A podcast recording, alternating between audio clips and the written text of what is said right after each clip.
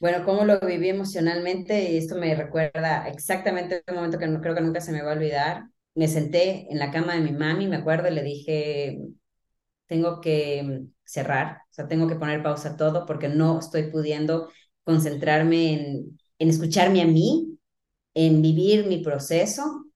si tengo que estar constantemente, sentirme que estoy afuera porque siento que eso me está desgastando, no estoy pudiendo eh, centrar mi energía ni ver con claridad el bosque tan cerca de los árboles. Por primera vez lo, dije en voz alta, que quería parar todo y que quería reinventarme, ni siquiera sabía si yo quería regresar, hacerlo en amor.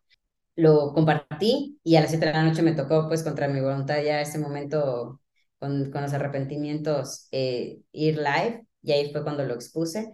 Obviamente después de exponerlo, que yo sentía correcto, después yo me, me, ahí me llamó mi mamá y me dijo, ¿qué hiciste? ¿Qué hiciste? Porque obviamente y mi padre también es toda tu reputación, todo lo que has creado, todo lo que has construido, estás eh, al filo del, del arrecife. ¿En qué estabas pensando? Ni siquiera tienes claro de qué va a pasar. Y claro, ahí es donde el miedo me, me, me recorrió todo el cuerpo y, me, y ese momento me quebré. Yo sabía que fue lo, lo correcto, pero fue una carga súper fuerte. Reinvéntate. Empieza por tu mente, tu corazón y tu espíritu. Eres perfecto y eres perfecta tal como eres. Solo tienes que darte cuenta. Libérate de tus complejos, de tus creencias limitantes, crea tu vida y recibe todo lo que necesitas. Asume ya la identidad de quien anhelas ser. Yo soy Esther Iturralde, Life Coach Espiritual este es un espacio seguro para que recibas las herramientas, las epifanías y los parteaguas para que de una vez por todas te liberes del deber ser social, cultural o religioso. Mi misión es abrir brecha, hacer las preguntas incómodas para que conectes contigo y con Dios.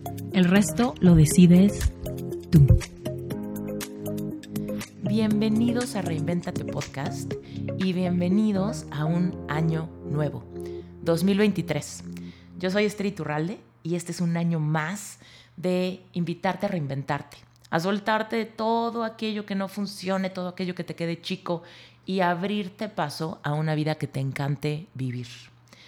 Vamos a iniciar este año nuevo con un episodio de Locos. Es un, eh, es un episodio con una invitada recurrente. Seguramente la conoces, su nombre es Luana Moore. Este es su segundo episodio en Reinventate Podcast y una múltiple invitación que yo le he hecho a participar conmigo porque realmente creo que es una persona sumamente inspiradora, sumamente auténtica. Yo la admiro muchísimo y me emociona muchísimo traértela para que te inspire también a ti. Luana tiene múltiples historias de reinvención y eso me encanta de ella, que está en constante evolución. Ahora que estamos iniciando este año nuevo, Seguramente tú tienes múltiples metas, tienes un montón de sueños por cumplir, tienes un montón de propósitos fresquitos en tu mente y es momento, quizá, de hacer espacio para que todas esas metas, objetivos y sueños de tu corazón tengan espacio en tu vida. Hay veces que queremos manifestar un montón de cosas y nos ponemos un montón de objetivos, pero no sacamos nada de nuestra vida. Entonces no hay espacio. En este episodio te vamos a invitar a que te inspires, a que revises, a que analices y reflexiones qué cosas en tu vida ya no tienen espacio. Quizás son proyectos, quizás son algunos sueños, quizás son algunas metas, quizás son algunos hábitos o quizás son algunas relaciones que tendrías que cuestionarte para hacer modificaciones, ajustarle las tuercas a las cosas o de plano sacarlo para afuera. Eso solamente lo decides tú. Pero este episodio te va a llevar a través de una historia a que tú también reflexiones al respecto de lo que en tu vida no está funcionando. Así que sin más por el momento, nos arrancamos con este episodio espectacular. Espero que te encante.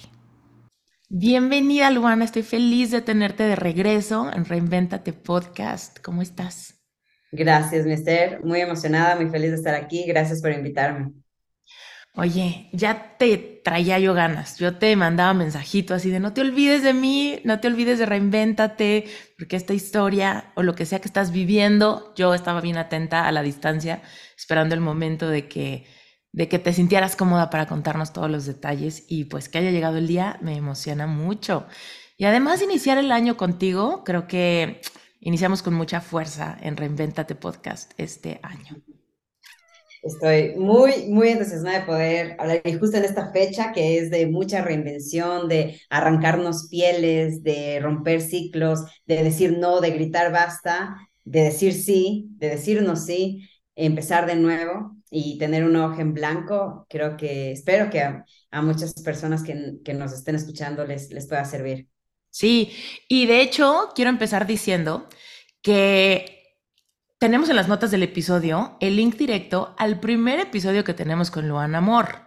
Entonces, si es que tú hace mucho que no lo escuchas o no lo has escuchado o eres nuevo en Reinventate y quieres escuchar el contexto de Luana y la primera etapa eh, del episodio que grabamos en Reinventate Podcast, porque es una historia de reinvención súper inspiradora también, o sea, en ese episodio.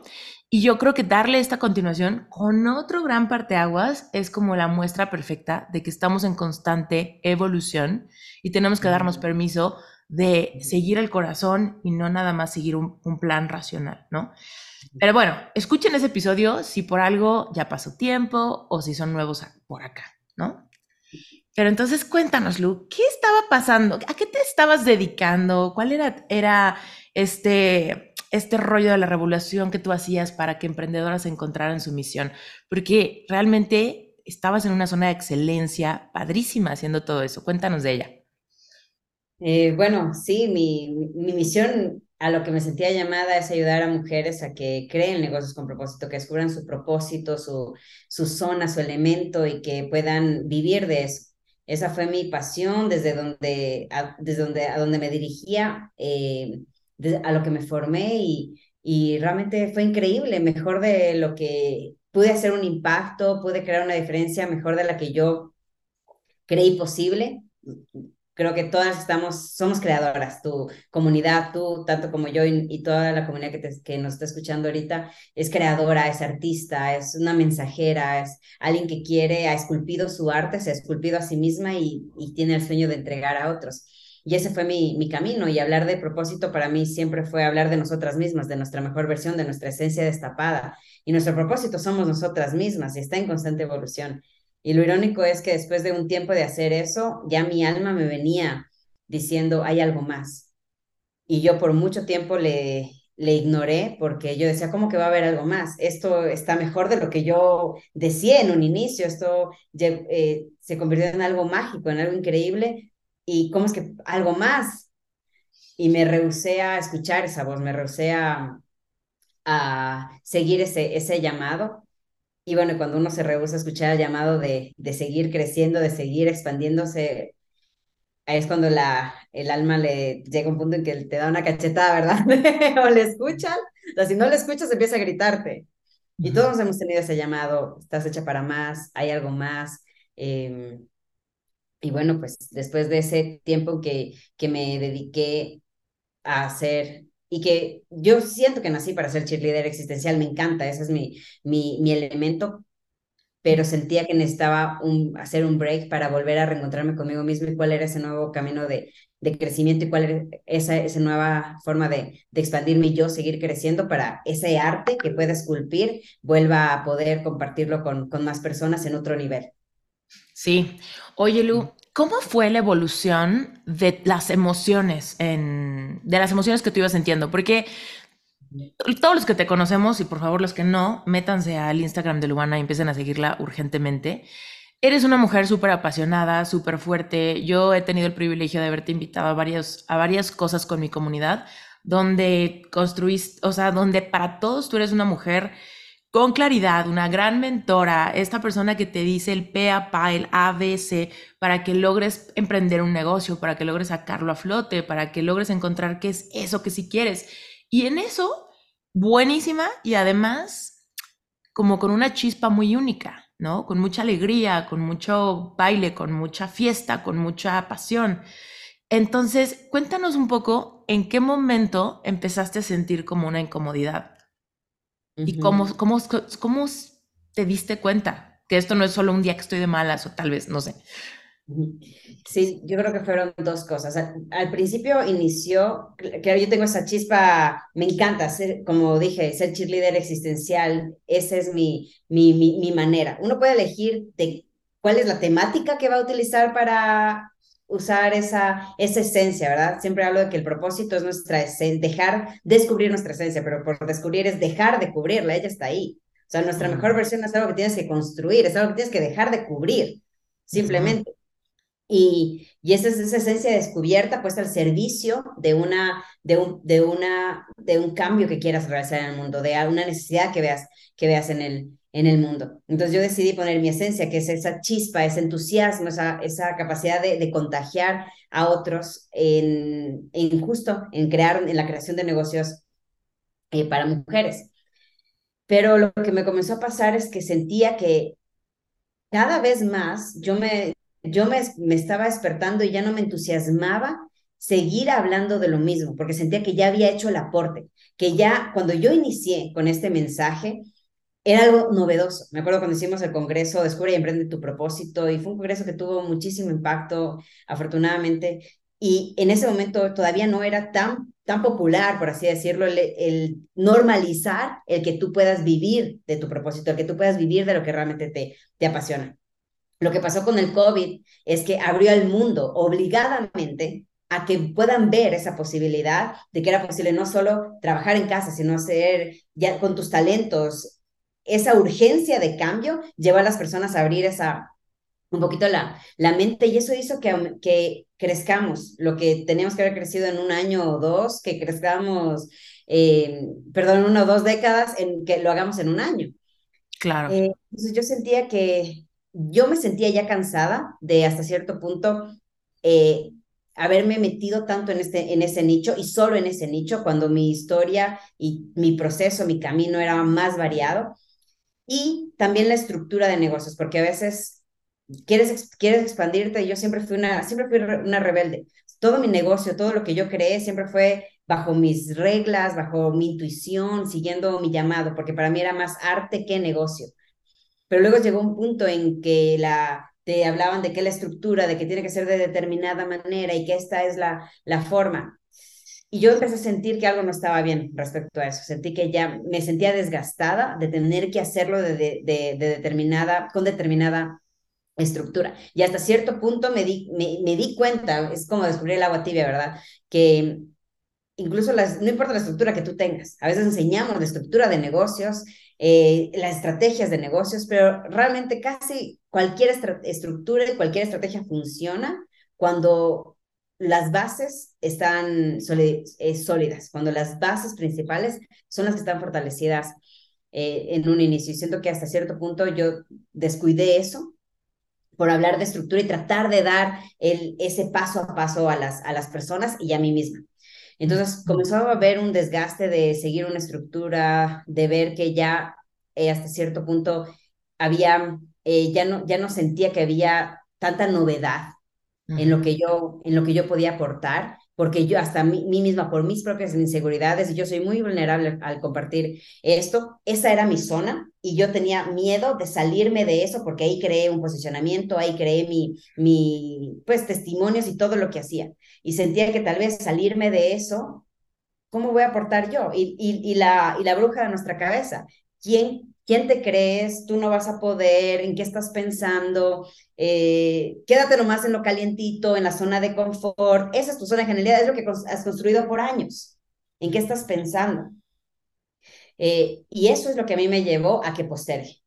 Yo ya quería empezar a hablar de, de, otras cosas que siento que son las bases principales, que es el empoderamiento, el tener claridad en quién eres, en tu autenticidad, en tu llamado, más que en la estructura de negocios, que es en, a donde me, me, me, fui más después.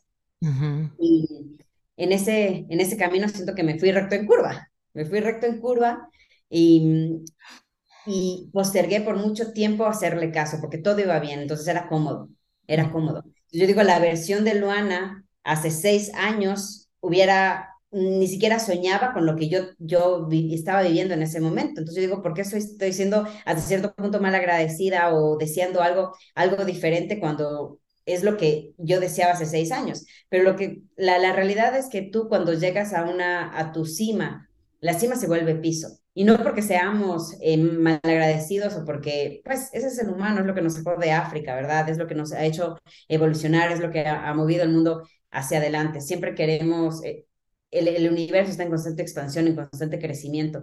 Y el hecho de que nosotros hayamos llegado a un, a un momento en que nos sentimos cómodos, nos sentimos felices, eh, no, esa, esa cima nos da una nueva visión y una nueva perspectiva y nos permite ver cosas que antes no éramos capaces de ver y por lo tanto nos da sueños que hace seis años hubiera sido, sido absolutamente imposible que siquiera los consideremos. Y esa es la gratitud que tenemos que sentir por, con la cima. Pero a veces ese susurro que nos dice, estás hecha para más, hay más, hay más para ti. Y no es del ego, es desde, desde tu alma, porque tu alma sabe cuál, cuál, cuál puede ser tu potencial y ese es nuestro, el propósito, es nuestra, nuestro continuo crecimiento. Para mí eso es vivir tu propósito. Vivir tu propósito es entregarte con devoción, con la misma devoción que un monje a su rezo, al crecimiento, a tu manera de crecer. Y a veces nos olvidamos de eso y creemos que nuestro propósito es una determinada, una determinada cosa, una determinada actividad o una determinada profesión. Y nos olvidamos que realmente es nuestra forma de crecer. Y yo creo que me olvidé de eso, porque entré en esa forma, en esa, en esa comodidad y me olvidé que, que el crecimiento tenía que ser nuestra, nuestra forma de vivir, nacer, morir constantemente, repetidamente, desordenadamente y con magia y desmadre incluido. Sí, sabes, me estás como, mm, me recuerdas algunas cosas que, que hablamos mucho aquí en el podcast y me encanta porque es un ejemplo tan real. Dime si te resuena esto. Em, hay una frase que yo digo que, que dice que lo más espiritual que podemos hacer es querer. Y mucha gente se revela ante esto porque es como, no, o sea, como que disfrutar lo que tienes y apreciar eso y ¿no? Tener como cierta mm, contentamiento con lo que tienes, ¿no? Eso es mucho más espiritual que siempre andar persiguiendo algo. Y lo que yo digo es, no, no, yo no dije perseguir, yo dije querer, porque querer es la voz del corazón que late. Querer es la voz del qué padre sería, qué impactante podría ser, qué se sentirá tener eso, o perseguir esa meta, o conseguirla, o experimentar algo nuevo en la vida. Porque si realmente queremos, nos vamos a confrontar con muchas cosas que hay que soltar, con muchas cosas que hay que superar, con muchos apegos que hay que eliminar, con mucha gente que quizá vamos a desilusionar, ¿no? Porque realmente nuestro corazón quiere. Y entonces el querer de verdad, y no el decir que queremos, pero sueño guajiro y obvio no lo persigo, sino un rollo de quiero de corazón y estoy dispuesta a ir tras ello, cuésteme lo que me cueste, me transforma, me pule, me merma, me hace más yo como decías, ¿no? No es como que me voy a reinventar en alguien que nunca he sido. Voy a reinventarme en quien siempre he sido, pero que me he tapado por un montón de costras, capas, polvo. Y luego lo peor es que algunas de esas capas no son costras ni polvo, son cosas hermosas, negocios increíbles que funcionan. ¿Cómo me quito eso, no? ¿Qué sientes de eso? Me encanta cómo lo, cómo lo expresaste y por eso yo, después de esta remisión, digo, qué increíble. Yo en el inicio, y sobre todo cuando lo publiqué, porque dije, yo estoy cansada de que Instagram muestre el antes y el después, estoy cansada de que muestre el, el antes pesaba tanto y ahora después soy fit y miren de los cuadritos. Yo no siento esa ansiedad de hiperventilación de Dios mío, entre estoy feliz por ti, pero qué, qué, fácil se ve que en otros eh, lo vivas porque ocultamos las veces que nos hicimos la comelona a la medianoche, nos escondimos en el closet a llorar porque el pantalón no nos cerraba y nos caímos y nos tropezamos y nos volvimos a levantar en ese camino de desmadre y también magia hacia lograr ese después. Y esa fue una de las razones por las que publiqué el durante, cuando no tenía ni idea de qué es lo que iba a pasar, qué es lo que iba a hacer, qué decisiones se iban, se iban a tomar, porque sí, sé que yo cargo una responsabilidad en que muchas personas eh, ven mi camino y al ser Sherpa, eh, tú, tú guías, tú guías y tu ejemplo, tu vida, lo que vas viviendo, no lo que dices, lo que vives, es la luz que otras personas toman sobre lo que es posible para ellas o, o la forma de caminar.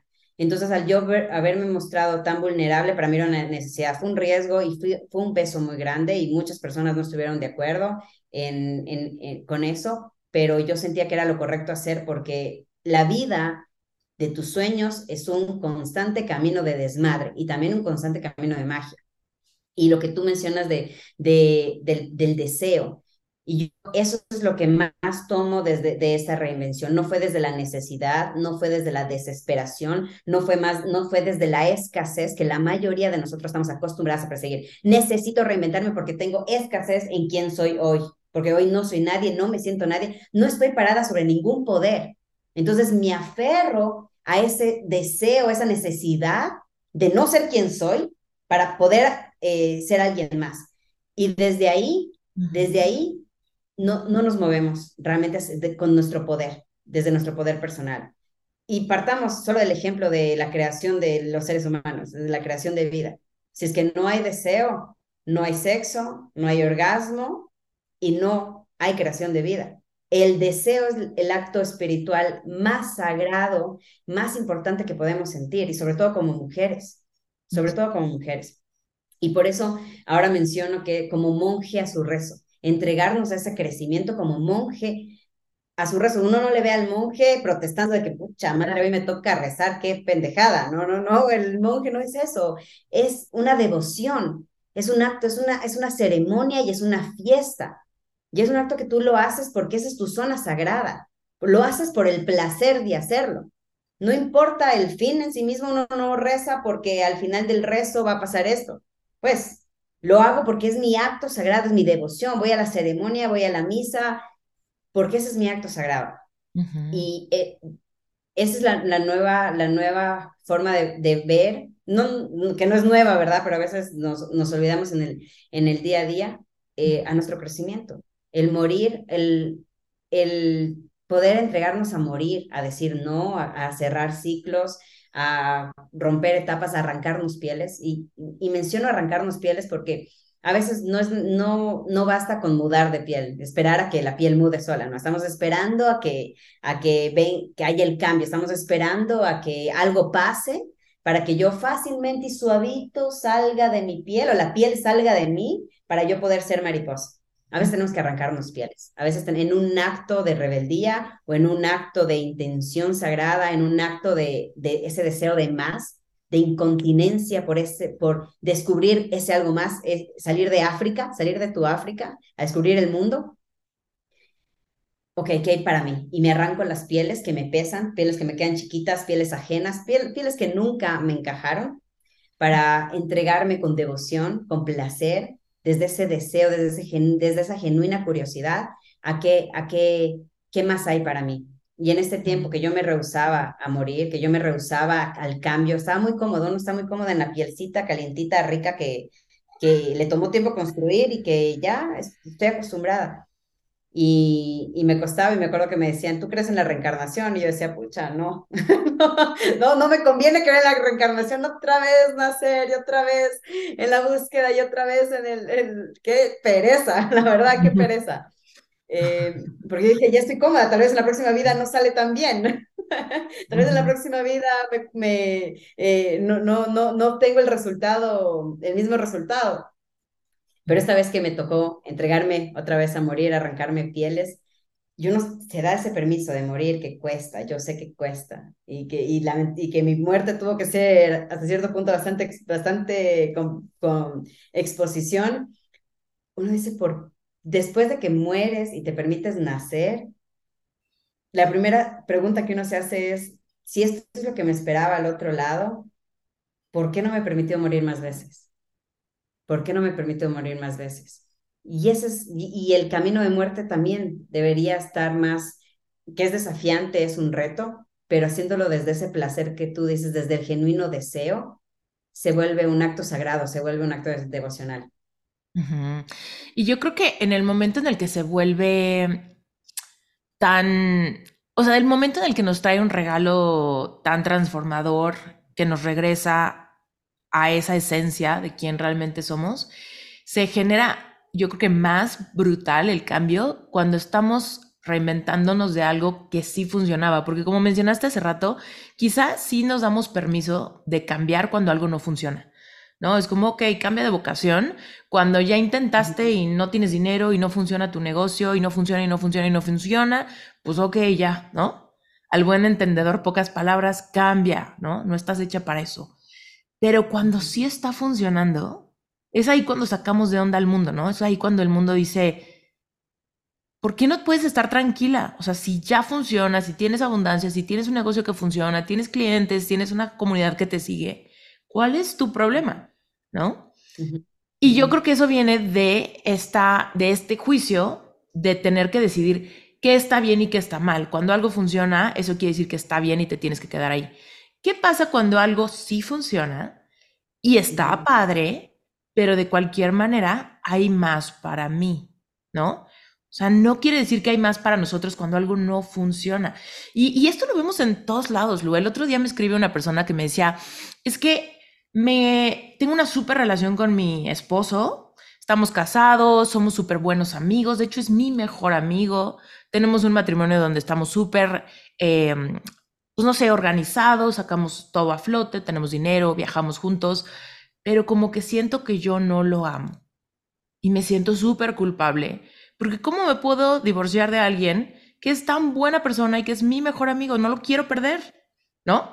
Y yo decía, pues sí, pero por algo existen los amigos y por algo existen los romances, ¿no?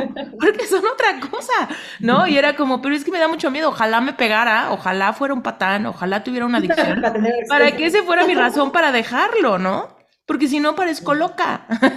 y yo, pues ni modo, en esta vida ¿Qué va a ser más importante? ¿Tu apego a no parecer loca? ¿O que tu corazón te está diciendo, hay otra persona para ti o este no es el matrimonio para, para ti? ¿No? Entonces, qué difícil es soltar algo que quizá no está notoriamente eh, dañado, ¿no? Que no, que no es insoportable el dolor hasta cierto punto o que socialmente es lo que debería ser. Eh, las mujeres, sobre todo, estamos acostumbradas, no, estamos educadas a, a andar en puntillas por la vida, a callar cuando, cuando queremos hablar y a veces nos pues damos más de lo que nos damos a nosotras a nosotras mismas. Pero yo creo que esto se trata de crear una cultura dentro de la cultura que existe. La, la sociedad occidental antes, ¿no? Hace 500 años había muchas, muchas culturas, muchas formas de ver la vida, muchas cosmovisiones. Lamentablemente con la, con la religión, la Inquisición, se creó una sola, creamos una sola cultura, una sola forma de ver la vida y esa única forma de ver la vida juzga cualquier otra diferente forma de vivir. Si había culturas indígenas nudistas, Dios mío, pecado. Si había culturas este, polígamas, Dios mío, qué pecado. Y, todo empezamos a, meterlo en una categoría, bueno, malo, correcto, incorrecto, es así como funciona, este es el camino al éxito, a la felicidad, es así como deberías sentirte y estos son los ingredientes que necesitas para sentirte increíble. Entonces, a veces cuando vivimos en una cultura que no nos pertenece, primero tenemos que crear nuestra propia cultura. Y por eso creo mucho que eh, parte de la, red uno, uno no, no puede encontrar su tribu antes de haberse encontrado a sí mismo, antes de pertenecerte. tú no puedes pertenecer a una comunidad o a una cultura antes de pertenecerte a ti misma y crear tu cultura para luego poder pertenecer a la cultura que está alineada a tus principios, a tus valores, a tus creencias y a lo que a, lo que a ti te hace sentir alineada. Entonces, en mi caso, mi cultura y esto yo afortunadamente ya lo vengo trabajando mucho tiempo, porque revelarse de esto es un desafío tienes que tomar fuertes decisiones y arrancarte pieles y, y irte, ir y hacer vuelta en nu en muchos de los caminos que, que, llevan a lo que es socialmente, socialmente correcto. Pero cuando tú decides decir, ok, ¿cuál es mi cultura? ¿Qué es un innegociable para mí? ¿En dónde me siento yo alineada? Y en mi caso, para mí el dinero siempre fue la añadidura. Para mí el servicio, el propósito y el placer han sido la, lo que realmente me, me lleva al éxito, los innegociables para mí. Entonces, si yo ya eh, llego a un punto en el que eso estaba bajando, como si tuviera dos cuentas y la cuenta del propósito del, y del placer estaba bajando y la cuenta bancaria era la única que tiene salud, igual estoy mal. Igual en mi balance general no está bien, no está funcionando. Pero como tenemos una sociedad que solo mide, no está bien tienes un trabajo que te paga bien, tienes un negocio que está, que está funcionando, porque tienen una forma de ver la vida o reduccionista o, o, la, o, la, o, nacimos con la creencia que no lo podemos tener todo. Entonces, obviamente van a, van a juzgar y desde ese punto de vista van a tomar decisiones. Pero si tú creas una cultura suficientemente fortalecida en que cuáles son mis principios, qué para mí es innegociable y y creas un, estándar en tu vida. ¿Ok? ¿Cuánto, cuál, de aquí para arriba es lo que, lo, que yo acepto. y desde ahí puedes sentir de que, ah, entonces la vida que tengo ahora, las decisiones que estoy teniendo o mi, la zona, mi zona de confort, significa que me estoy conformando. Significa que estoy jugando chiquito. Porque jugar grande no es ir decir, voy a cambiar el mundo, voy a descubrir la penicilina o voy a ganar el récord Guinness. No. Cada persona tiene su propia definición de qué es soñar grande para ella. Y solo ella, después de haber creado esos principios, esa cultura tuya, personal, entonces tú puedes decir, me estoy conformando. Entonces, como tu seguidora que dice, no sé, debería estar feliz, debería sentirme enamorada, debería sentirme agradecida eh, con él, pero si yo, como parte de mis innegociables, de mis estándares, de mi cultura, quiero sentirme absolutamente apasionada de la persona con la que me despierto, haga lo que haga, vaya donde vaya, quien sea, pero abrir mis ojos y sentir gratitud de que Él sea el que se levanta cada mañana a mi lado y respiramos el mismo aire, si ese es un innegociable para mí y eso no está sucediendo, aunque todo lo demás esté alineado y las estrellas y los astros me digan que Él es el indicado, algo no está bien. Y desde ahí puedo decir, estoy jugando chiquito. Desde ahí puedo decir, me estoy resignando en una piel que tal vez no es la mía o la que yo pueda vivir. Y hay un cambio que tengo que hacer. Entonces, eso es lo para mí eso es lo principal. Descubre tus innegociables, tú, cuál es tu estándar, tu cultura, y desde ahí todo en tu vida tiene que ir encajando respecto a eso. Además, creo que mm, cuando no hacemos caso a estos pequeños focos rojos, ¿no? En nuestro corazón, que quizás son imperceptibles para el mundo, pero nosotros los estamos viendo. Decimos, pero es que esto funciona, me voy a quedar aquí más tiempo, me voy a quedar aquí más tiempo, me voy a quedar aquí más tiempo. Sí va a llegar un momento en el que la evidencia de que ya no hay eh, alineamiento en lo que sea que estemos haciendo, va a empezar a salir a flote, ya sea con que las ventas van a bajar, o los pleitos van a empezar, o los niveles de energía van a bajar, o la creatividad se va a bloquear, ¿no? Y, y cuéntanos, Lu, en cosas prácticas de tu negocio, tú empezaste a ver como también alguna alerta, como decir, pues es que ya no se me ocurren lanzamientos, o ya como que a mí estoy medio impaciente en mis sesiones de QA, ya no las disfruté, o ya me desesperó este cliente o algo así?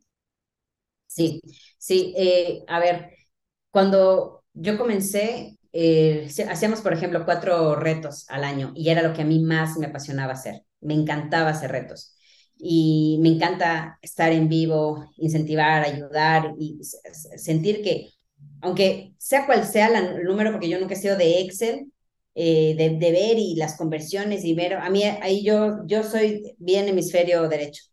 Y entonces me encanta estar en vivo, motivar y todo, y como resultado de eso venía lo demás. Pero cuando, ahí es donde yo cometí el error de meterme en la estructura. Y me acuerdo que me metí en un mastermind donde me daban los Excels, me daban las estadísticas, me daban cómo debería ser, y si funcionó tengo que replicarlo exactamente igual. Y en cambio, ahí yo sentí que ya, ahí yo empecé a enjaularme porque a mí me gustaban los retos, hablar de diferentes cosas, de haberme, no, tener un script exacto y, y, y, esa era mi pasión, esa era mi, mi misión. Entonces ya primero que, que, me lleven a la estructura, a mí eso no me, no, me, no me gustó, pero yo dije, bueno, uno quiere crecer, uno quiere expandirse, uno quiere eh, llegar a más personas, entonces bueno, vamos, vamos a, a, vamos a hacerlo. Entonces, hay eso, no, yo creo que ahí yo me equivoqué.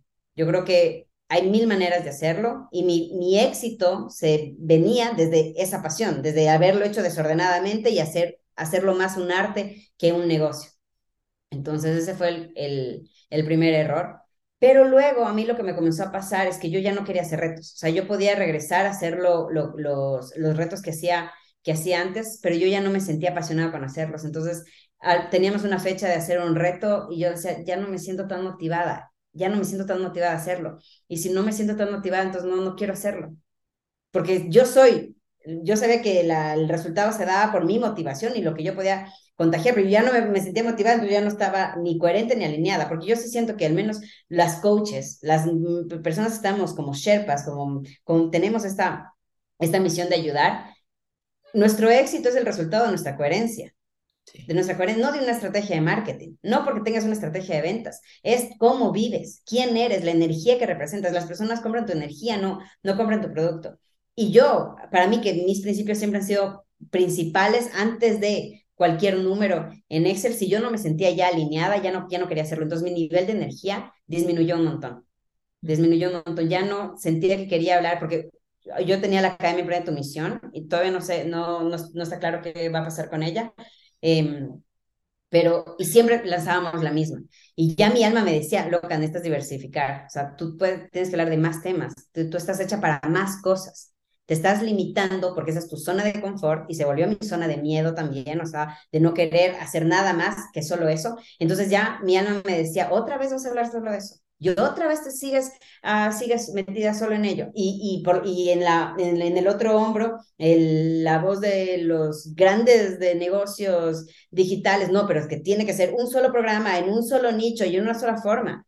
Y mi, y mi potencial y mi alma me decía, loca, es que así te estás muriendo. Ya no tienes pasión, ya no tienes gasolina, no lo quieres hacer así que funciona, sí, es maravilloso, funciona, es perfecto, encuentra tu nicho, haces lanzamientos, sigue la estructura, sigue el script que te dan, copy-paste, funciona, es maravilloso, pero yo ya no estaba alineada con eso, yo ya no podía hacerlo, entonces yo ya no tenía la pasión y mis lanzamientos son puro alrededor de las emociones, entonces ya no tenía las ganas de, de, de hacerlo y yo, le, y yo dije, si no tengo la pasión, no, pues no puedo hacerlo. Entonces sí, comenzó a, eh, comenzó a disminuir esa, ese, esas ganas de crear lanzamientos, comencé a sentirlo como trabajo. Yo que siempre hablé de que era mi misión, no mi trabajo, empecé a sentirlo como trabajo y ahí yo dije, aquí algo está muy mal. Si yo tengo que forzarme a sentarme frente a la computadora para, para hacer algo y me cuesta, algo está muy mal. Y ahí fue donde dije, aquí tenemos que, cambiar. Y yo no pude. La verdad es que admiro a las personas que yo sé que han tenido una reinvención bajo, les estamos viendo, les seguimos viendo muy bien en redes sociales, pero por, están creando reinvenciones muy fuertes. Por, behind the scenes, admiro que puedan tener las dos cosas. Eh, en mi caso, yo no pude por la coherencia que yo, yo quería tener. No, yo sentía que no podía eh, salir y seguir con ese entusiasmo y esa pasión cuando yo estaba en un momento en el que sentía que algo tenía que cambiar para poder recargarme con esa, con esa pasión. Y mi, mi historia no me pertenece a mí, sino quienes puedan transformarse con ella y, esa, y el haber publicado afortunadamente pudo, también hacía que muchas otras personas se, se conecten, eso fue algo bueno, me puso mucha presión encima, pero fue muy bueno y, y, es, y, es, así como, ahí, ese fue mi tocar fondo. O sea, yo no, yo no esperé claramente, si es que yo ya no hacía lanzamientos, las ventas bajaban y, y los ingresos obviamente bajaban. Y hubiera, hubiera sido así, si uno no está saludable, todo, todo lo demás va, va a empezar a, a mermar. Pero yo creo que cuando tienes muy claro que es uno innegociable para ti, y en mi caso era la pasión, yo ahí ya sabía que algo tenía que cambiar. Porque era, para mí es insoportable despertarte una mañana y no sentir pasión ya para mí eso es, eso es inconcebible. Y sentirme que estabas en ese punto, no, realmente era, fue muy... Sí. sí. Oye, me identifico cañón con lo que, con lo que dices de la, voz de los gurús del marketing y de los lanzamientos, porque a mí también me ha quizá tentado un poco ese mensaje de si quieres tener un buen impacto tienes que no confundir a tu audiencia. Y entonces no vendas 20 cosas, tienes 20 cursos, dos certificaciones, dos podcasts, un libro de quién sabe qué. O sea, es como, enfócate en una cosa. ¿Qué vas a hacer? ¿Corazón roto? Haz eso. ¿Qué vas a hacer? ¿Certificación de coaching? Solo haz eso. Ya deja de confundir a la gente porque la gente no sabe qué onda, qué haces, qué chingados, ¿no? Se pierden en tu página web entre tanto tab. y yo digo, lo que pasa es que tener tanta cosa es lo que me permite hacer cada cosa. Porque si tuviera solo una cosa, odio esa cosa. Si yo tuviera que hablar de corazón roto todos los días de mi vida, me doy un tiro. Pero como puedo ir a otro lado y regresar, ir a otro lado y regresar, regreso como con más energía, regreso renovando un poco, eh, renovando mi, mi fuerza, mi inspiración, mi creatividad, se renueva un poco. Porque si no, es como solamente tengo permiso de ser la del síndrome de un corazón roto, ¿qué va a pasar en 20 años? en serio me reduzco a, a, eso, a un fragmentito de mi historia que ya se, se, está separando una década, dos décadas, tres décadas, y yo sigo en ese renglón, ¿no? Y, y, y muchas veces como de, bueno, pero entonces estás confundiendo gente, no te posicionas, creces más lento, y de repente es como este rollo de decir, ¿sabes qué? Orejas de pescado, porque si, si yo te dejo en mi oído, no me escucho con tanta nitidez y necesito... Y a mí me pasó recibir una invitación a un mastermind que era como que el mastermind que te va a dar un pinche brinco cuántico de locura, ¿no? Pero pues yo ya sabía, primero soy súper ñoña, entonces si me metí al mastermind iba a hacer lo que me decían. Y yo ya sabía que iba por ahí, yo ya sabía que iba a tener que sacrificar varias de mis macetitas para enfocarme en un arbolito nada más. Y yo dije, no, no, no, no, o sea, no, no va por ahí el mi, mi mensaje, o sea, no va por ahí mi paz mental, ¿no? Y fue que dije, no vaya. Pero, Lu, cuéntanos entonces, cuando tú decides, ok, ya tengo claridad, sé que por aquí no va la cosa, sé que me tengo que dar permiso de arrancarme esta piel, y decides eh, contárselo al mundo, Primero cuéntanos emocionalmente cómo lo, cómo lo viviste, porque quizá por fuera se ve muy fácil, ¿no? Entonces, ¿cómo lo viviste tú? Y también un poco cuéntanos cómo viviste la reacción de la gente, porque me queda claro que muchísima gente te súper amó en el proceso, ¿no? Eh, yo incluida. no sé, me perdí entre millones de mensajes ahí, porque sí, estaba muy fuerte, pero quizá también alumnos que tuvieras dentro de tu curso o tal vez tu equipo. No sé si tuviste que dejar ir algún equipo o algo así. ¿Cómo fue? Bueno, cómo lo viví emocionalmente y esto me recuerda exactamente un momento que creo que nunca se me va a olvidar. Em, estaba en Quito, estaba visitando a mi familia en Ecuador y yo ya llevaba, ya venía diciendo, compartiendo esto a mi mamá y a mi hermana que trabajan conmigo, que ya no me sentía no me sentía feliz, que no me sentía cómoda, que quería hacer cambios, pero no sabía cuáles eran y que sentía que era primero interno. Entonces comencé a tomar diferentes cursos, a hacer diferentes cosas conmigo misma, solo, solo, solo eh, por mí, para mí. Y mm, hasta que ya llegó un punto, me acuerdo claramente que fue un día antes de que yo me regresé acá a Colombia. Y estábamos en la, está, era, nos despertábamos, estábamos en un Airbnb en Quito, despinadas, me acuerdo la cabeza un desmadre, igual como estaba mi vida y en pijamas y yo me senté, me senté en la cama de mi mami, me acuerdo, y le dije, tengo que cerrar, o sea, tengo que poner pausa todo porque no estoy pudiendo concentrarme en, en escucharme a mí, en vivir mi proceso, si tengo que estar constantemente, sentirme que estoy afuera porque siento que eso me está desgastando, no estoy pudiendo eh, centrar mi energía ni ver con claridad el bosque tan cerca de los árboles. Eh, entonces tomé, ahí me acuerdo que lo, por primera vez lo, lo dije en voz alta, que quería parar todo y que quería reinventarme, ni siquiera sabía si yo quería regresar a hacerlo en amor, porque me sentí incluso desgastada por la presión que uno requiere cuando tú estás en un momento en el que no te sientes cómodo, sientes que hay algo más, sentir que, bueno, pero es que hay que crear contenido y hay que, hacer esto. Yo sentía que no, ya no quería hacer esto. Entonces hasta llegué al punto de, sentir que yo ya no quería ser cheerleader existencial, que ya mi llamado no era estar ahí afuera y yo ser la cara. Entonces estaba hasta repensándome en ese aspecto. Yo decidí, yo abrí la posibilidad de repensarme de todo, incluso crear ideas de negocio que eran que yo completamente behind the scenes, sin, sin estar expuesta, porque sentía que esa etapa ya había culminado, que ya lo había hecho, ya, ya, ya no soy la única que habla de misión, ya eso es casi que una normalidad, ya muchas personas eh, lo hacen. Entonces, me acuerdo cuando le dije a mi madre, ahí fue cuando, ahí tomó realidad también para mí, cuando lo mencioné en voz alta, y recuerdo clarito cuando le dije, mami, tengo miedo, tengo mucho miedo de que las depresiones vuelvan. Porque yo soy una persona que sufrí dos años de depresión cortopunzante, quise quitarme la vida y solo una persona que haya sufrido depresión sabe el terror que se siente volver a sentir eso, porque es una es un estado existencial que yo no se lo desearía a nadie. La, la, persona que más daño me haya hecho, nunca se lo desearía, porque es de verdad un estado existencial muy fuerte de vivir. Y yo sé que como parte de ese estado se lo desencadenó mi miedo el no saber qué hacer, el no sentirme suficientemente buena, de crear algo, algo nuevo, de arrancarme pieles, de nacer, ¿no? De dejarme morir y nacer en, hace unos años. Entonces me acuerdo clarito que yo me, me recosté contra la, contra la pared y sentía que era como que si estuviera acorralada por la vida y no tenía dónde huir porque la pared no se, no se expandía. Y le dije, mami, tengo mucho miedo de que las depresiones regresen. Y me, ese momento me acuerdo que, que, que lloré y le dije, pero igual tengo que hacerlo. Tengo que hacerlo porque si no lo hago, de seguro regresa.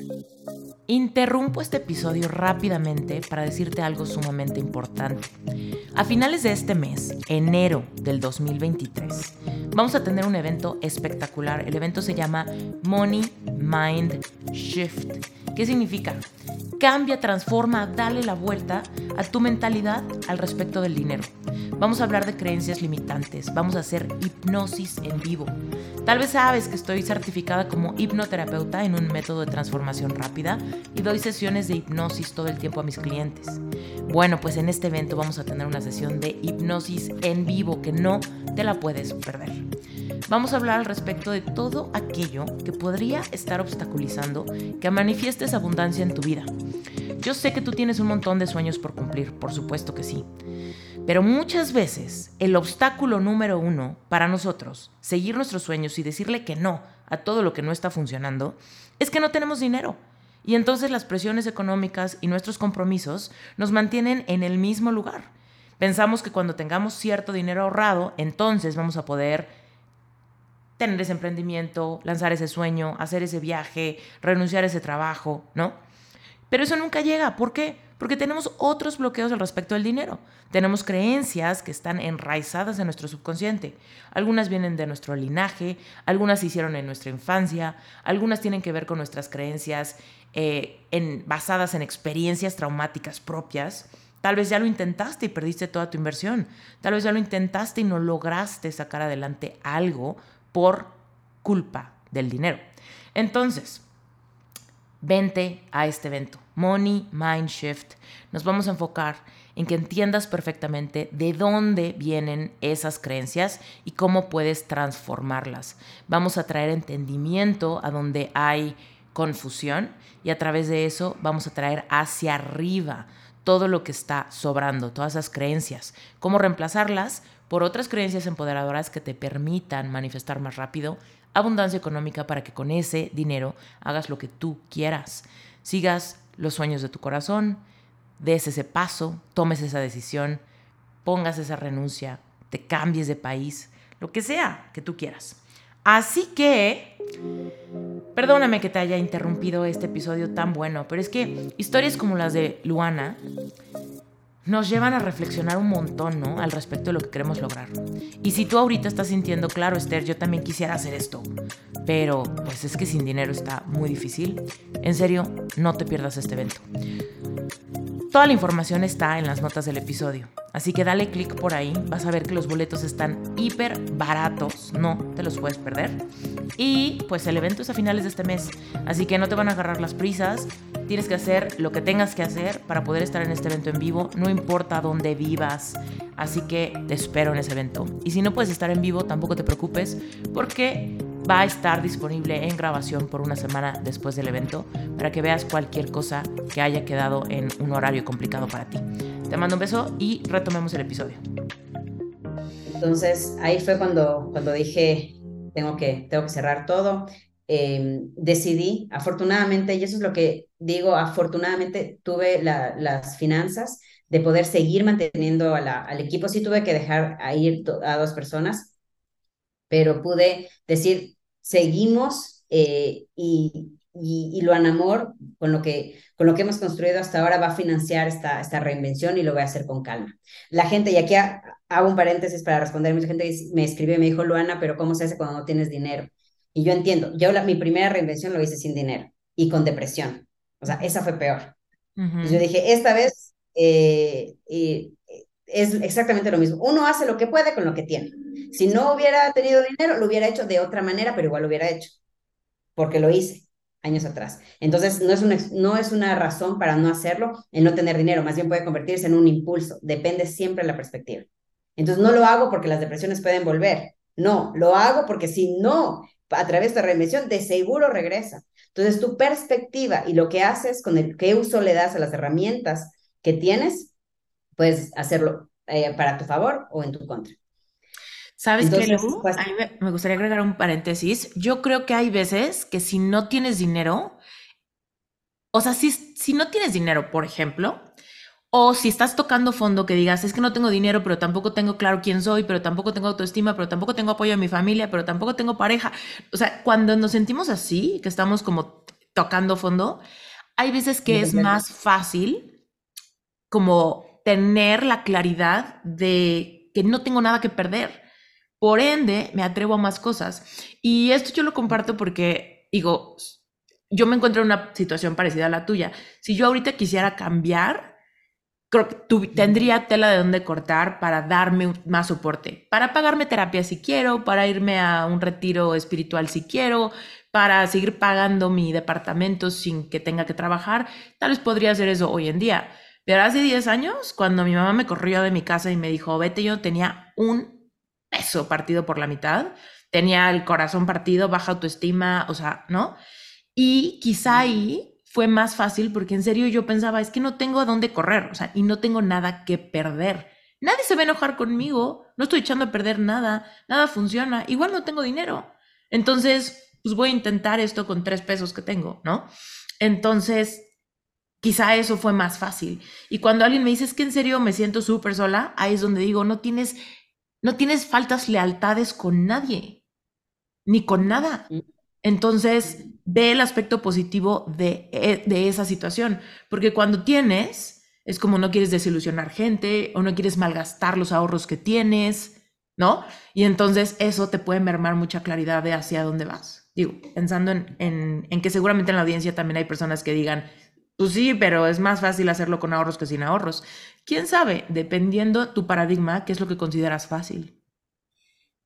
Exactamente, exactamente. Es fácil y es, y es, y es no, no lo voy a decir difícil, pero es, es complejo. Y es depende cómo tú, la perspectiva con la que decidas usarlo. Siempre va a haber algo en tu contra. Yo en esta reinvención tengo muchos más, muchas más cargas financieras que cuando hice la reinvención la primera vez. Entonces hoy podría tomar la decisión porque aunque tenga el dinero, pero tengo más cargas financieras, entonces no puedo hacerlo todavía porque tengo que ir responsabilidades. Y antes, pues no, no tenía los, los gastos que tengo ahora. Entonces, eh, todo, todo es perspectiva, absolutamente todo. Entonces, ahí fue cuando decidí hacer la reinvención, pero yo no me sentía coherente, esa es la realidad. Yo no me sentía coherente de, de, de hasta cierto punto esconder esto a mi, a mi comunidad y, y por esa misma rebeldía de decir, ¿por qué tengo que mostrar el después? O sea, ¿por qué tengo que solo salir a decir, ya soy la heroína, ya lo logré, lo tengo claro? Entonces, ahora sí te cuento. Cuando de verdad, mm. en la vulnerabilidad, en ese momento en el que no sabes, es lo que donde más tu gente necesita. Donde más tu gente va a poder conectar y va a poder saber que aunque ellos te vean que estás los siete pasos delante de ellos, tú no lo tienes claro siempre porque constantemente estamos muriendo, estamos renaciendo y estamos en ese camino de desmadre y magia hacia una vida, hacia, una vida que, que, soñamos, ¿no? Y hacia donde queremos, donde queremos habitar. Entonces, ya después de que, de, que tomé la decisión de, de, de, cerrar, yo pude haber simplemente no, no decir nada y estar muy silenciosa, calladita, pero realmente dentro de mí no, algo no estaba bien, no, no, no me sentía cómoda no, no exponiéndolo, no diciéndolo, no contándolo, no compartiéndolo. Y bueno, llegó, ni siquiera se lo conté a nadie, no le, no le dije a mi mamá, no, no conté, no, no lo, no lo compartí, fue una decisión muy, muy, muy, muy privada que, que hice con mi coach. En ese momento me acuerdo que ahora es mi amiga Maggie Carles. Y dije, tengo que hacerlo y tengo que hacerlo hoy. Tengo que hacerlo hoy porque esto ya siento que está, está adentro fermentan, fermentándoseme. Entonces, eh, me acuerdo que, publiqué ese día, hoy a las 7 de la noche voy a ir live y ya ahí me condené. yo dije, porque si no anuncio, va a llegar a las 7 de la noche y yo no voy a dar, no voy a hacer clic en publicar. Entonces lo, lo compartí y a las 7 de la noche me tocó, pues contra mi voluntad ya ese momento con, con los arrepentimientos, eh, ir live y ahí fue cuando lo expuse Obviamente después de exponer lo que yo sentía correcto, después yo me, me ahí me llamó mi mamá y me dijo, ¿qué hiciste? ¿Qué mm. hiciste? porque obviamente y mi padre también es toda tu reputación, todo lo que has creado, todo lo que has construido, estás eh, al filo del, del arrecife, ¿en qué estabas pensando? Ni siquiera tienes claro de qué va a pasar. Y claro, ahí es donde el miedo me, me, me recorrió todo el cuerpo y, me, y ese momento me quebré. Yo sabía que fue lo, lo correcto, pero fue una carga súper fuerte de saber que ahora todo, todas las miradas están, están, encima, están encima de ti. Hay se crea una expectativa, aunque yo haya mencionado que no, que no esperen nada, pero obviamente todo el mundo va a estar ahí al pendiente. Y es como la primera vez que me pasó que, que mi madre había tanta incomprensión en el camino que yo había decidido tomar hace años y yo trataba de buscar apoyo, trataba de buscar comprensión, trataba de buscar empatía y no lo encontraba. Y es lo que a veces nos pasa cuando quieres crear un camino no convencional y tratas, sientes que necesitas la comprensión de los tuyos para avanzar, pero en realidad necesitas comprender que a veces no hay comprensión. Y yo le dije a mi madre, el tiempo me absolverá. Y ahí fue donde todo el peso me puse encima, porque dije, ahora tengo que hacer que el tiempo me absuelva, ¿verdad? Ya no voy a hablar, ya no voy a explicar, no voy a gastar mi energía en palabras, que los hechos salen por sí solos. Fue algo parecido hasta esta vez, lo cual fue bastante positivo eh, en ese aspecto, porque aunque esa noche haya sentido que me pasó un tren encima y que, y que ahora, pero fue en un momento que dije, no hay vuelta atrás, porque es fácil. No, si no funciona de tu nueva manera, ah, no importa, volvemos a lo mismo que funcionaba antes volvemos, regresamos a lo mismo, igual si funcionaba. Aunque tengamos que sacrificar la pasión, pero no importa, funcionaba, entonces regresemos al cascaroncito, regresemos al nido. Para mí también fue un acto de decir, no hay vuelta atrás. Yo no regreso a lo de antes. Pase lo que pase, yo no regreso a lo de antes porque no, ya no me sentía coherente, ya no sentía que eso me encendía. Entonces fue un acto de decir, no hay vuelta atrás, lo publico y y obviamente fue al, día siguiente un gran alivio, un gran alivio haberlo publicado porque así me sentía honesta, me sentía coherente, sentía que eso le debía hasta cierto punto a mi, a mi comunidad y, y, y, me dejé ir. Ahí fue cuando realmente todo se dinamizó, ahí fue cuando realmente pude tener claridad, donde ya no tenía ningún tipo de, de presión, donde no tenía la expectativa, no, tenía, no, no había nada que hacer, ya estaba hecho. Pase lo que pase, ya estaba hecho, no había, no, no había control Z. Y ahí fue donde la verdad te hizo, la verdad nos hace libres todo el tiempo. La, la, verdad nos hace libres y a veces eso solo es, una, solo es una frase, pero cuando la vives, qué profundidad y a qué vida, a qué nivel de vida eso te lleva. Realmente fue un regalo que, que, me hice y yo luego no esperaba nada, yo solo tenía esa incontinencia, algo fermentado que estaba dentro de mí que necesitaba salir y luego ver la reacción de las personas a mí me voló la cabeza. No esperaba. Yo tal vez esperaba críticas más bien o silencio, como, ¿qué pasó? Pero la, la cantidad de personas que me escribió, que se sentía identificada, que el hecho que yo publique cuando pensaban que yo ya, como lo tenía todo claro, era imposible, que yo vuelva a estar, les daba esperanza les daba esperanza y que muchas me decían, yo por mucho tiempo llevo postergando hacer mi reinvención, el hecho que tú publiques, te estás animando a hacerla y que ahorita estás en el desmadre, o sea, en el ojo del huracán, me hace animarme a mí a meterme al ojo del huracán, porque veo que igual no me voy a morir y veo que ella está ahí adentro, se está ensuciando las manos, ensuciémonos, yo, yo también me quiero ensuciar. Entonces, fue como que un llamado a, vivamos el desmadre. Em, entonces fue muy mágico eso, sentí que realmente fue un regalo. Y me alegré, me alegré, me alegró haber vivido esa crisis porque se pudo servir a más personas y que creo que todas las que estamos aquí, tú y yo, ese es nuestro mayor, nuestro salario más importante, el saber que pudimos ayudar, que pudimos contribuir, que fuimos útiles en algún aspecto, nuestra historia, lo que hemos vivido, y creo que hoy, hoy me siento profundamente agradecida de haberlo hecho y haberlo, haberlo vivido. Oye, Lu, y una vez que ya te liberaste y quemaste tus barcos, ¿no? Ya no me regreso a ningún lado. Eh, ¿Qué empezaste a hacer para aflojar tu músculo creativo y decir qué me prende, qué me hace feliz, qué se me antoja experimentar? ¿Cómo lo viviste?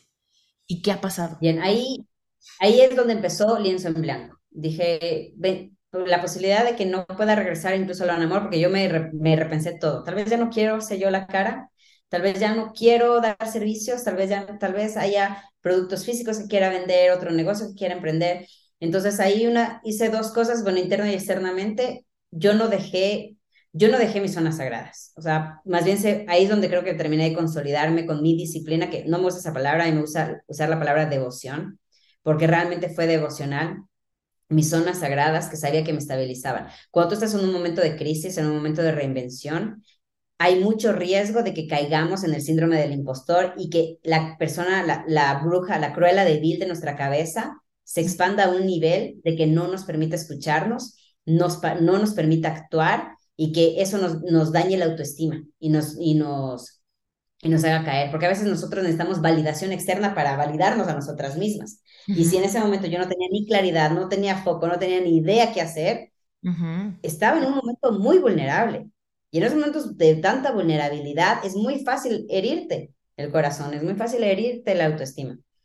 Entonces, primero yo sabía que tenía que tener mi poder personal en muy buen estado físico como ir al gimnasio todos los días y crear esa musculatura, lo mismo con mi poder personal. Entonces, para mí fue muy importante mantener mi zona sagrada, la parte, la, la meditación fue canasta básica para mí, el, el danzar desnuda, y me gusta el baile desnuda porque para mí es un símbolo. Las mujeres nos, nos han hecho avergonzarnos de nuestro cuerpo, de nuestra desnudez, de nuestra vagina, de, de ser libres. Y eso es un acto que libera el alma. Aparte que en el cuerpo tenemos tantas tantas células que solo activarlas desde el placer cambian tu, cambian tu mentalidad, cambian tu estado, tu estado anímico, entonces eso fue una parte muy importante. El journal me salvó la vida, el journal me salvó la vida y por eso ahora para mí el journal, aunque sea un producto físico que haya sido más, sea más rentable, programas online, coaching, sea más simple, más descomplicado, yo decidí que, que parte de mi nuevo propósito, porque para mí fue como, este, ese momento de reinvención fue como renovar contrato con mi propósito, pero a otro nivel, es como crear un nuevo contrato con tu propósito, decir cuál es, cuál es el upgrade, cuál es el nuevo nivel que me hace evolucionar a mí, que va a permitir que yo sienta que realmente estoy aportando en una, en una nueva diferencia en otras, en otras vidas, porque ya no sentía que aportaba en, eh, hasta en, en, lo que estaba. Y una parte de eso se, se convirtió en el journal, porque eso ha sido algo que a mí definitivamente me, me, me, me salvó, me activó esa sabiduría interior, esa intuición, ese enfoque, esa claridad, desintoxicación de negatividad. Em, entonces yo tenía que cuidar mucho de mi salud, de mi salud mental y de mi poder personal, porque yo sé que soy una persona con unas conexiones neuronales de depresión muy fuertes. Y cuando ese camino está muy recorrido, porque yo lo recorrí por años, es muy fácil regresar a él.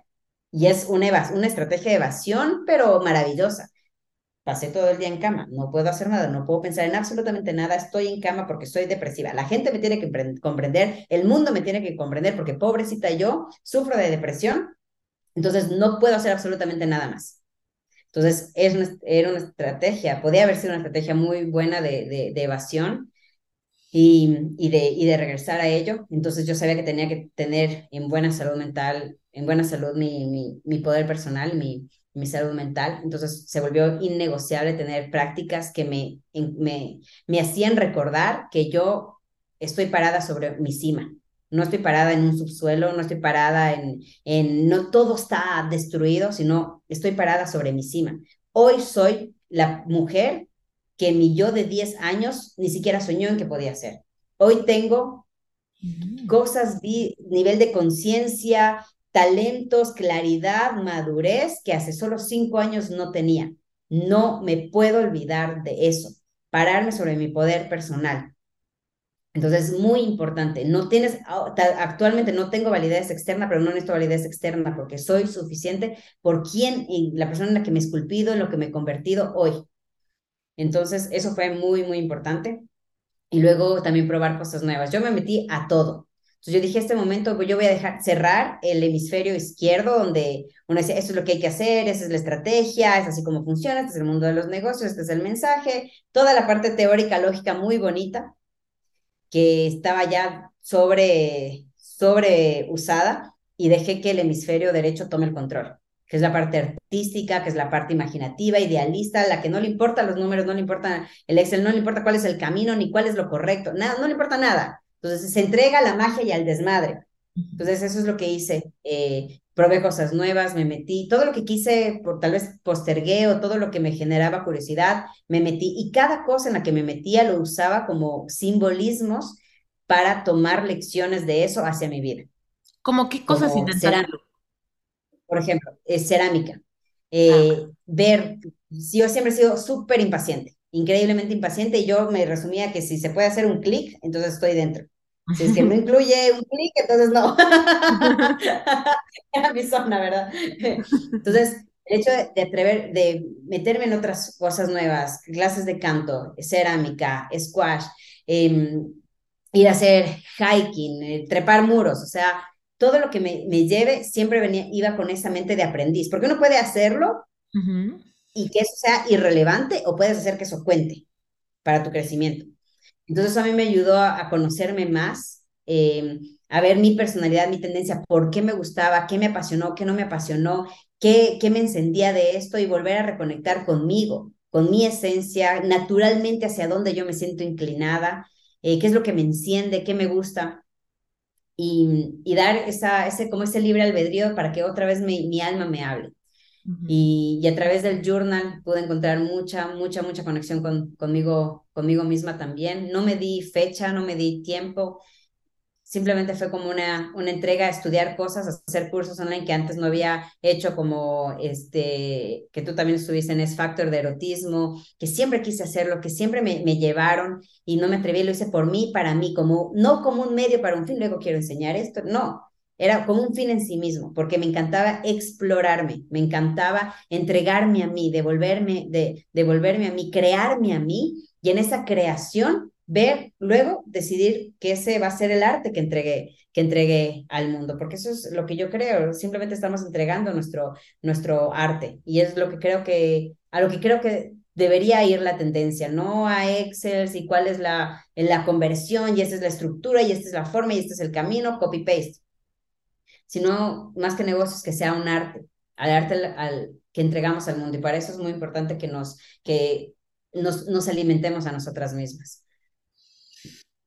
Oye, y entonces, ¿qué pasó cuando tú dijiste, ok, este journal me está sanando, me está ayudando, es una herramienta maravillosa? ¿En qué momento vino el spark de quiero hacer uno? Sí, fue increíble. Em, bueno, entonces yo todos los días empecé a hacer journal. Yo hago journal desde, bueno, siempre desde muy chiquita escribía diarios. Y mi, mi pasión por escribir diarios fue, se trataba de inmortalizar mis memorias. Vivir para contar. Creo que todas vivimos para, todo, todo el mundo vive para crear recuerdos. Vivimos para recordar. Y todo se convierte en recuerdo. Y me encantaba inmortalizar mis memorias, mis, mis vivencias, no, no olvidarme en dónde estuve, quién fui, qué decidí, qué sentí. Entonces, desde muy chiquita siempre me gustó escribir y eso fue parte, fue parte de mí. Pero esta etapa la hice como con más, con más intención, creo. Y, y qué loco, porque ahora que estoy regresando a leer El Camino del Artista, que es un libro muy bueno, eh, digo, wow, todo lo que ella dice que provoca el journal es lo que me ha provocado a mí, es de la forma como me, me, me ha esculpido y me ha cambiado. Entonces comencé a escribir journal y hay muchas, muchas batallas mentales que uno enfrenta, muchas, sobre todo cuando quieres, primero que no tienes idea qué hacer y tienes exposición y luego si se te vienen ideas que quieres eh, eh, llevarlas a cabo y tu mente te dice no eres suficientemente buena, ¿quién te crees? Eh, nadie te va a escuchar en eso, tienes posicionamiento en otras cosas, etcétera, etcétera. Em, es una batalla interna muy fuerte que uno tiene que, lidiar para escuchar, escuchar tu voz. Y eso me pasaba con el journal, era casi mágico.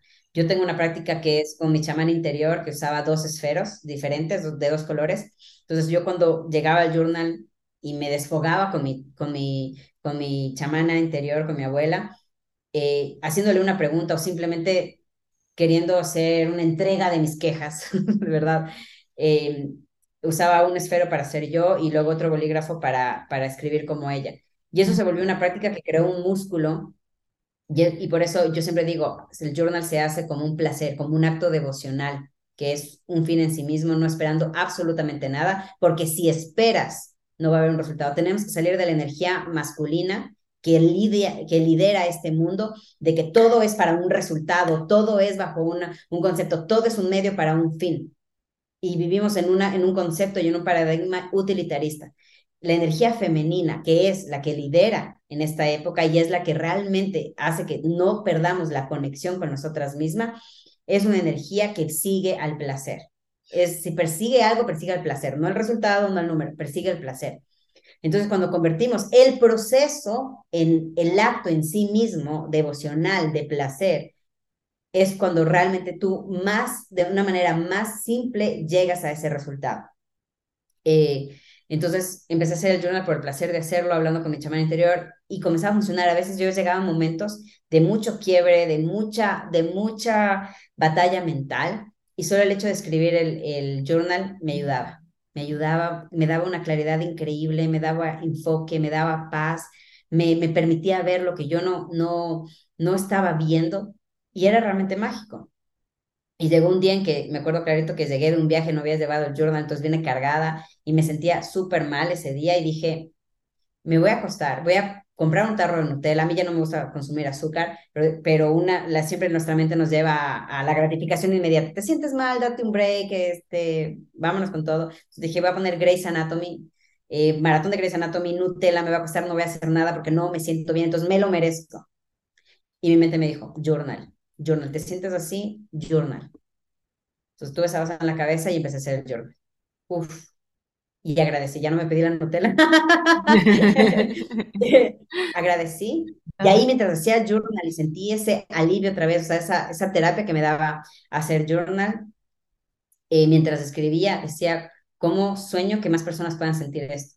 Porque esa es la vida, nacer, crecer, morir repetidamente y desmadráticamente yo dije, wow, el journal es un camino, es, la, es el, el, compañero, porque para mí eso fue mi compañero, ya todavía tengo el cuaderno que más me acompañó, es este, el que me acompañó, todo, aquí escribí todo esto, todo mi camino, entonces yo veo esto y me genera, es como ver una versión de mí misma, o sea, ver este journal es como ver una versión de mí misma.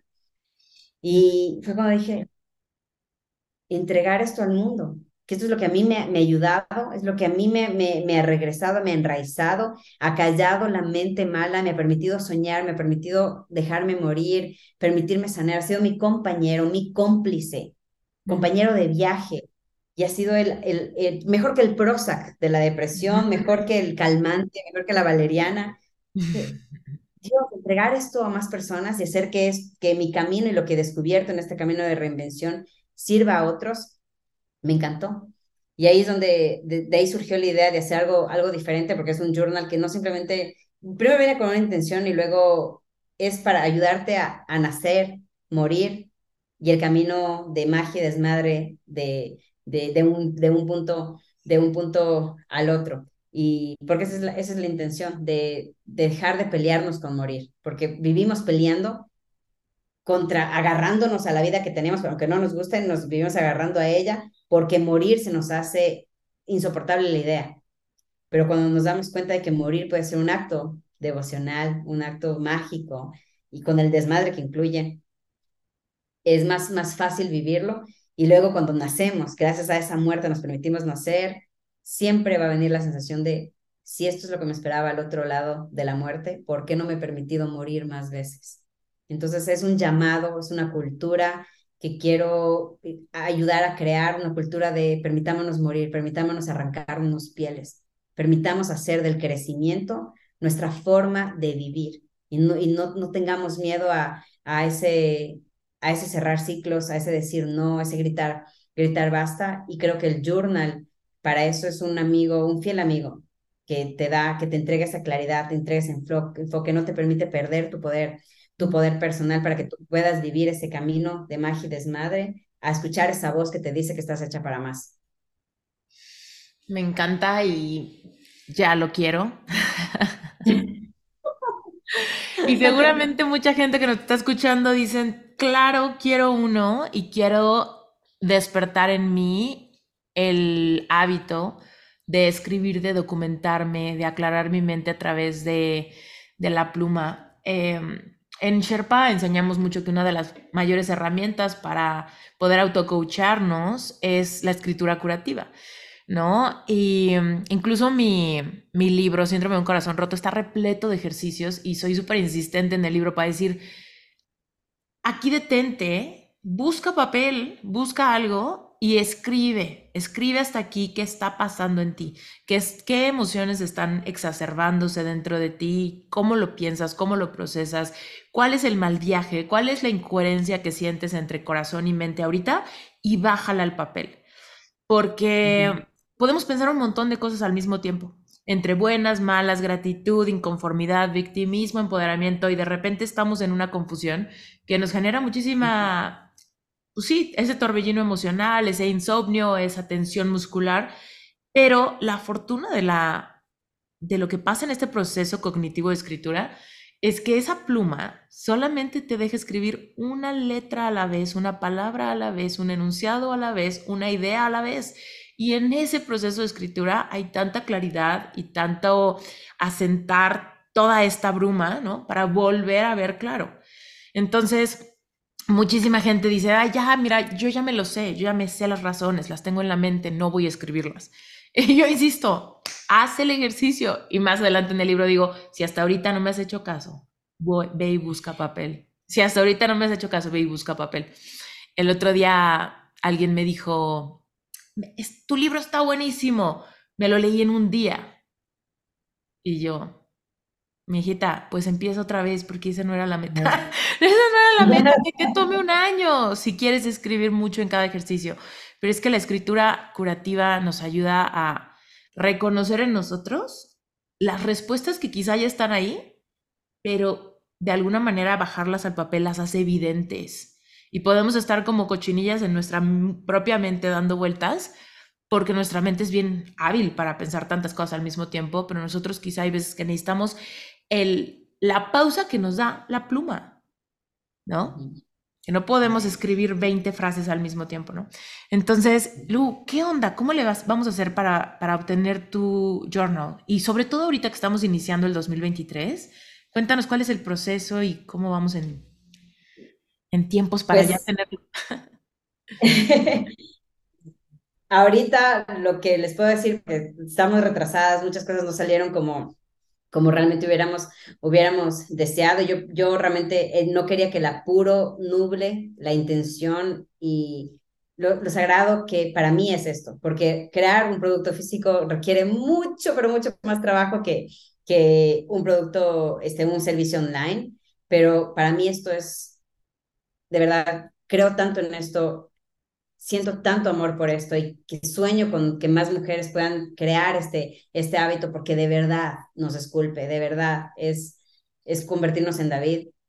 Eh, entonces se, atrasó un poco, pero las personas que estén interesadas en saber cuál va el proceso y en el exacto momento que tú estés escuchando esto, saber en dónde puedes encontrar, en almaalfa.com vas a poder ver toda la información sobre, sobre el journal. Ok, almaalfa.com. Ese URL va a estar en las notas del episodio también para quien esté en movimiento, corriendo, manejando, lo que sea, solamente ahí tengas que ir a darle clic y, y pues tenerlo pronto y apoyarte en todo, Lu, porque sé que esto, productos así son los que deberían de estar llenando nuestras casas. Em, te cuento que yo ahorita estoy en una etapa un poco minimalista eh, en el que en el que trato que todo lo que consumo, todo lo que compro realmente sea algo que me, que me traiga luz, placer, gozo y expansión. Y me encanta enamorarme de las historias detrás de cualquier producto.